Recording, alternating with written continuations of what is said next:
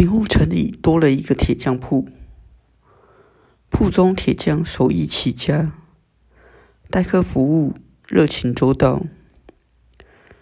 不但新制的铁器精美耐用，便是旧铁器拿到他店中修理，他都会悉心处理。一些大件的渔农器具，他修理时会补一些新铁，却不加价。半年下来，城里城外都晓得翁家铁匠的好名声。还有一桩事也让贫户邻人喜爱，便是铁匠翁玉皇。虽然来自中国，一口日语说的大家都听得懂，显然很有些根底。也许因为久未使用而略显生疏，但他这人聪明好学，半年之后，日语竟然大大进步。一般生意及生活日语已经十分流利，和附近居民之间更是交流无碍。不知底细的人初次见面会以为他是土生土长的平户岛人。说他好学，还真常见他在小纸条上写一些比较不常用或艰深的日文句子，让客人为他解释。半年过后。日文的阅读能力也让日人刮目相看。铁铺前面对接，后门里面有一个极深的院子，虫草乱生，四周有十几棵枫树长得挺拔潇洒，近处还有几棵柿子树和银杏树。秋风起时，枫红、柿黄、银杏闪金，景色甚美。翁玉皇买下这片店面时，对这片长形的后院极为中意，便加了些银子，将整个院子都买下。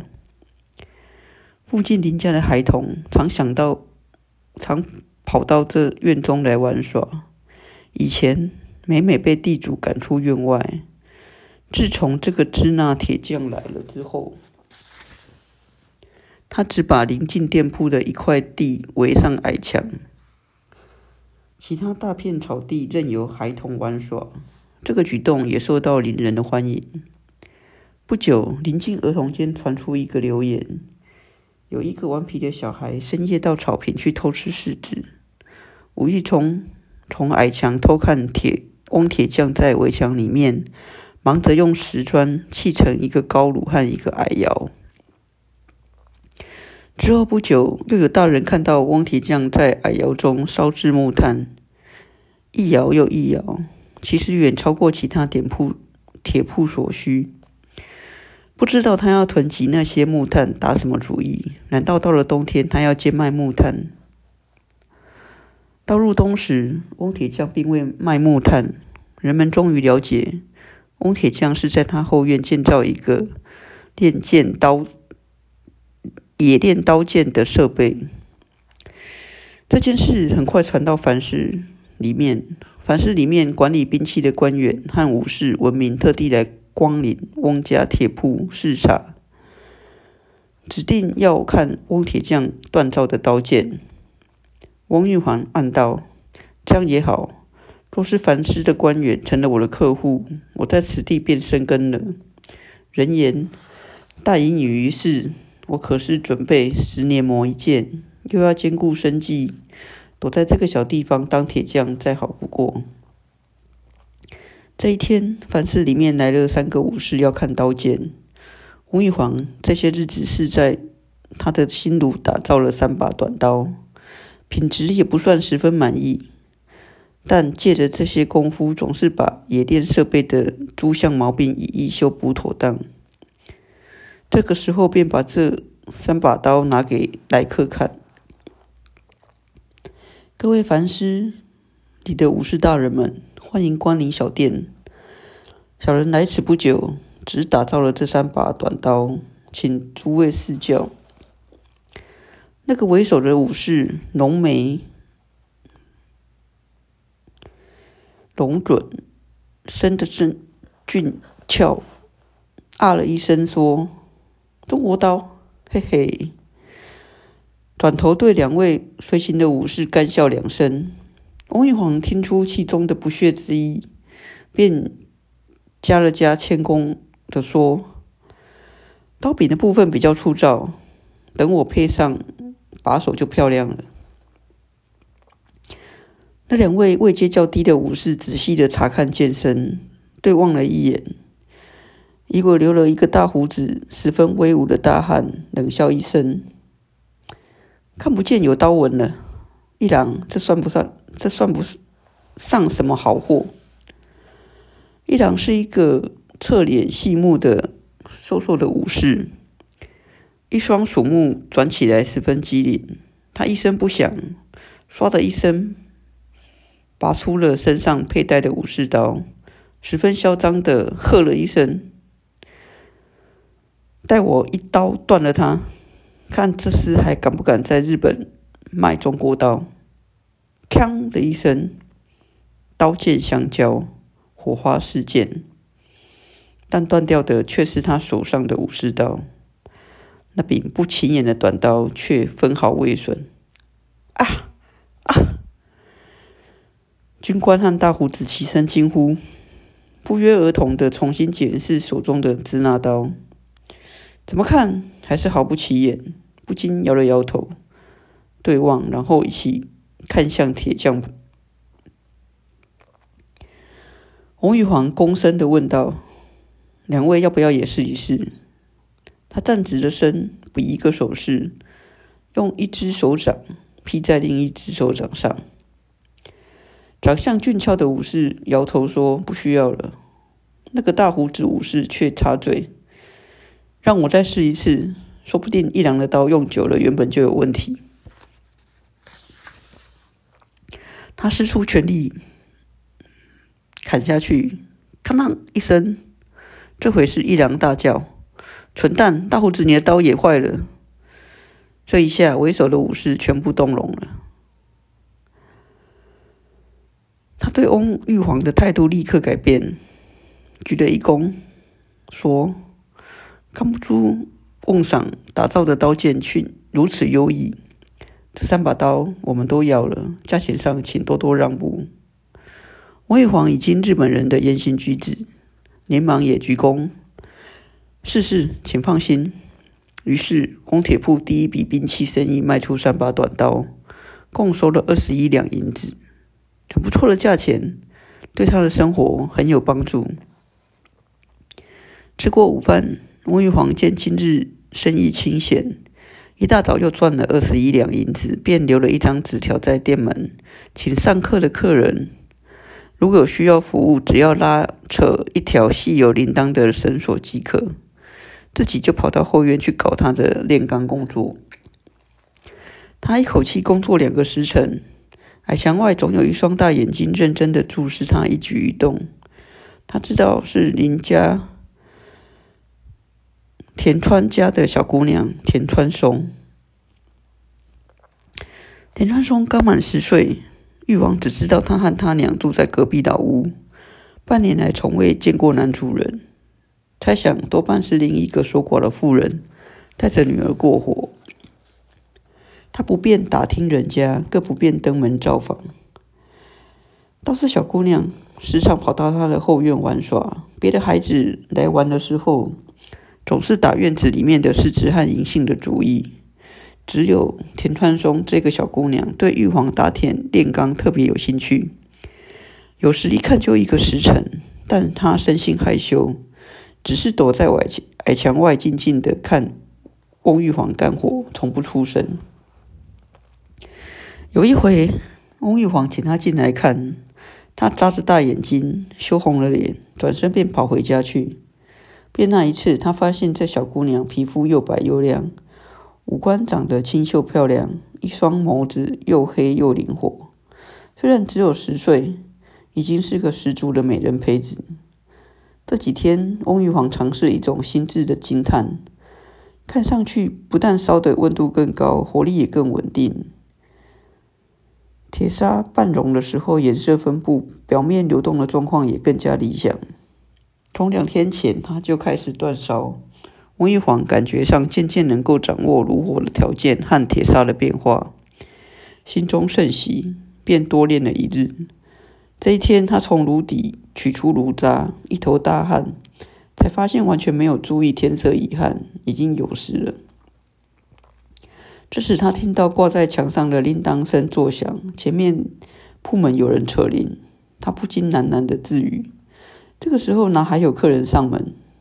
他匆匆抓条毛巾擦了擦汗，便到前方迎客。这才一离开，一个小身影从矮墙外闪了进来，正是那田川家的小姑娘。她兴奋地观察炼钢制刀剑的每一个设备。刚出炉的红铁在水淬后冒出大量水汽，在迷蒙的水汽中，可以看见小姑娘涨红了一张小脸，跑来跑去。矮墙里面看了一圈之后，蹲在地上看那大水盆中的凝结铁块，有些表面多孔，像是渔夫抛弃在港口沙地上的海绵块。这时，前面传来脚步声，小姑娘吓了一跳，站起来就要往外跑，却听到一个叫唤：“阿松，你怎么跑到人家家里面来了？”竟是母亲的声音。他吃了一惊，就待在原地，一动也不敢动。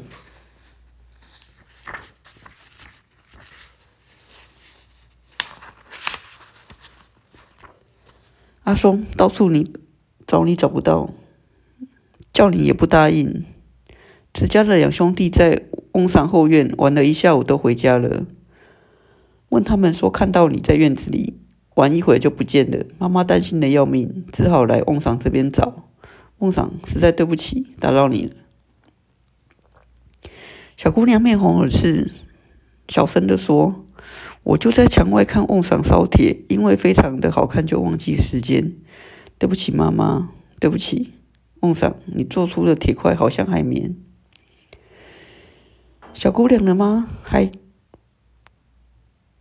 责骂了两句，孟赏却替小姑娘开口说：“夫人不要责怪阿松，他常来看我炼铁，也不扰扰我干活。其他的孩子在风院中放野，比起阿松娴静好学，真是个好孩子。今天他看了入神，忘了时间，不能怪他，要怪我自己。”干活干的入神，也忘了时间。小姑娘的妈妈听玉皇这么说，就不好再多责备，牵起阿松的小手，躬身行礼辞别。王玉皇送他母女到门口，小姑娘的妈突然停下来，转身说：“先夫田川七左卫门还有一把长刀，多年来无人使用。”前些时候发现有些生锈，可不可以带来给翁上加以整理？翁玉皇连忙说：“可以，可以，明天请夫人送刀来，鄙人尽快处理。”他说完，看阿松一眼，示意他送他替母亲送刀过来，又可以从旁看自己处理旧刀，小姑娘一定开心。阿松的母亲听了嫣然一笑，谢谢说。如此有劳了，先行谢谢，然后行了一礼，转身离去。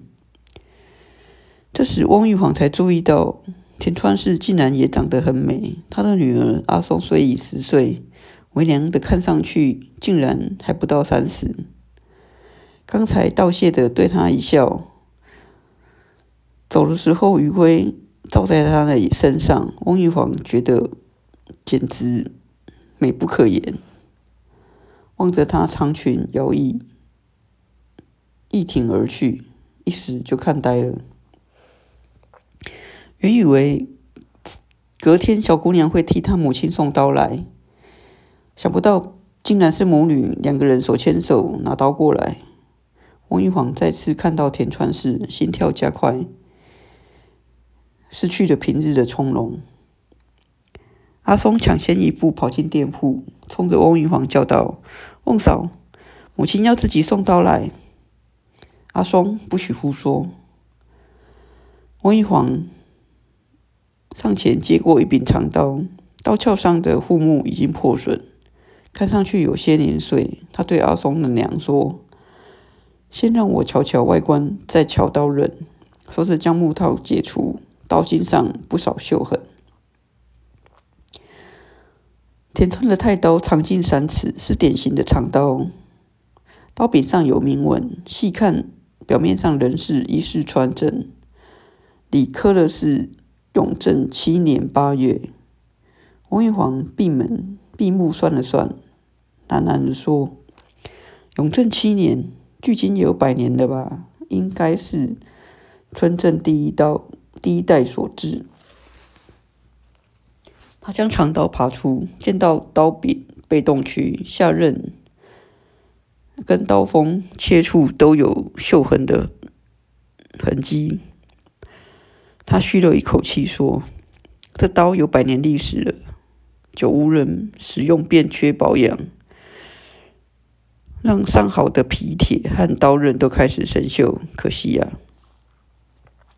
田川大娘低声的说：“这把刀乃是先夫家传兵器，先夫三代都是武士，十分宝贝这把刀。先夫在世的时候。”每天带在身上，可以说刀不离身。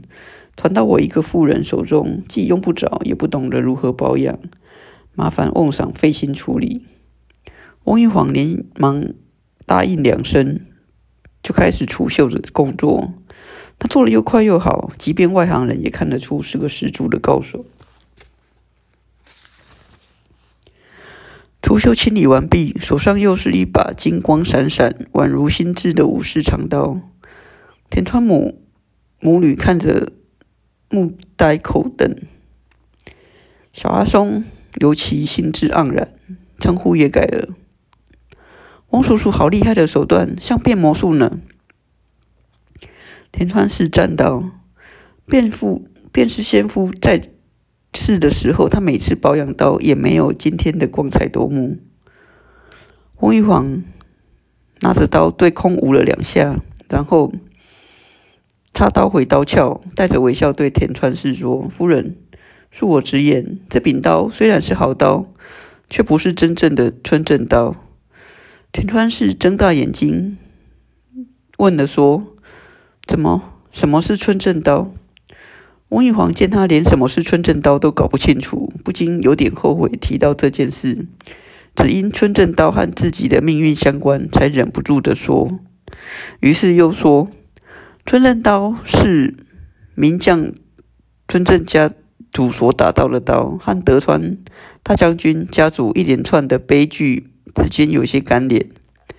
战国的时候，诸侯之间流传各种说法，把春正刀换作背叛者的刀，因为它制造精良、锋利无比，所以又叫压刀。妖刀武圣武士们喜欢得到春正刀，珍藏如宝，憎恨德川。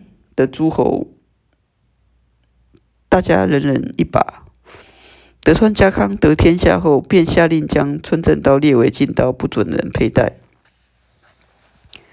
田川氏笑了一声，怪不得。翁桑，你说的对，先夫家族曾参加上才加成直臣的部队，后来又帮石田三成和家康交战，因为盟友。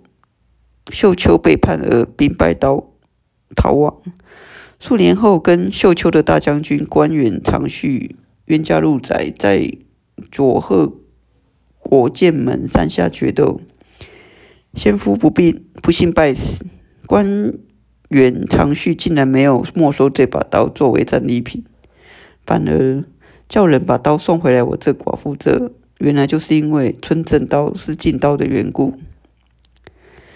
想到决斗中被杀死的丈夫，噩耗传来时，她身怀六甲，那种锥心之痛实在不堪回首。一时之间，田川氏不禁泫然欲泣。但是过了一会，他便恢复平静，问说：“你说这刀不是春正刀？看到刀柄上明明刻着‘一是春正’，你怎么知道是假的？”翁玉皇笑笑说。我是从刻痕的铭文内容看出来，春正刀我看过，这柄刀的刀茎所刻的时间是永正七年，距离现在已经百年。制刀的村正应该是第一代，第一代的村正的铭文都是长名，除国名、地名之外，还有自己的住所跟字号的官名。这把刀却是短名。再来。那铭文刻的比较新，而且清晰，不是百年前刀成的时候所做的，而是之后刻上去的。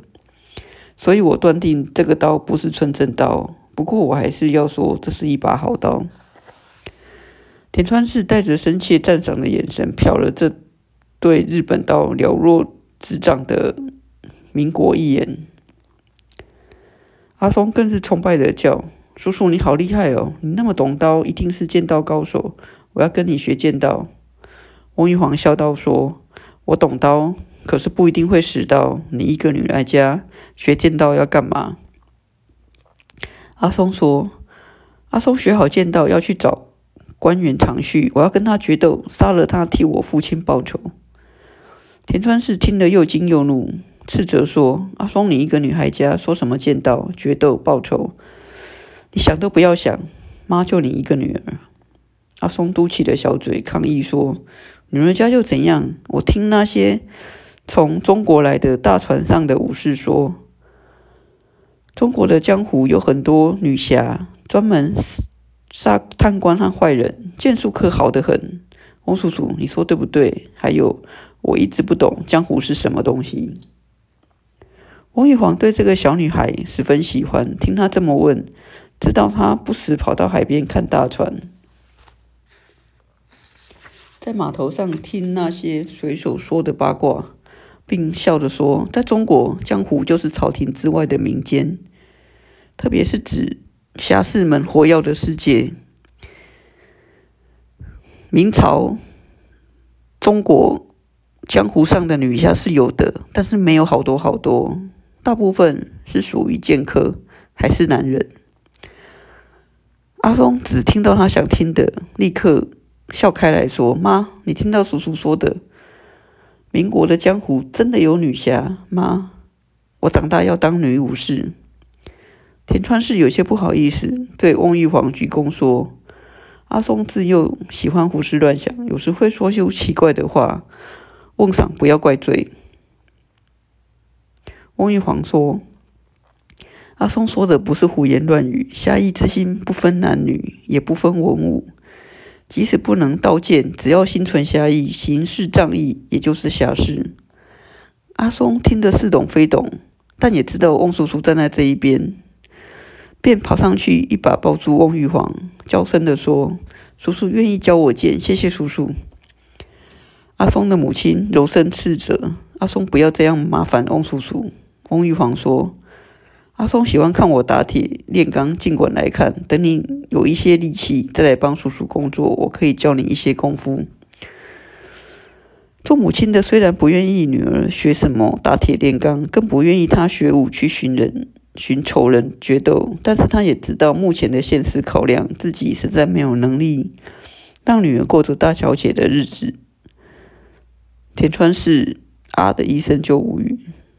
想到独立负起自己和女儿的生计承重担子，他不由得多看了玉皇一眼，心中竟然闪过一个不可思议的念头：这么多年了，家里也该有的男人，也许，也许这个从中国来的异乡客，他，他不在意我是个寡妇，还带着一个阿松，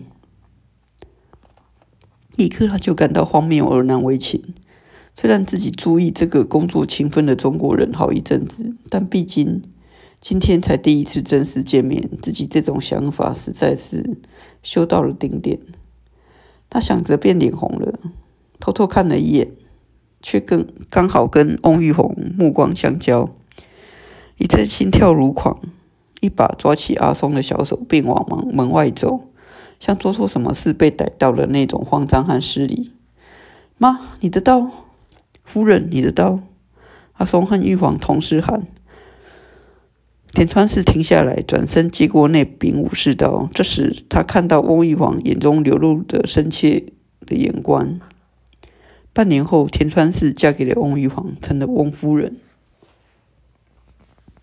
大家好，这是不路上的武士三时间。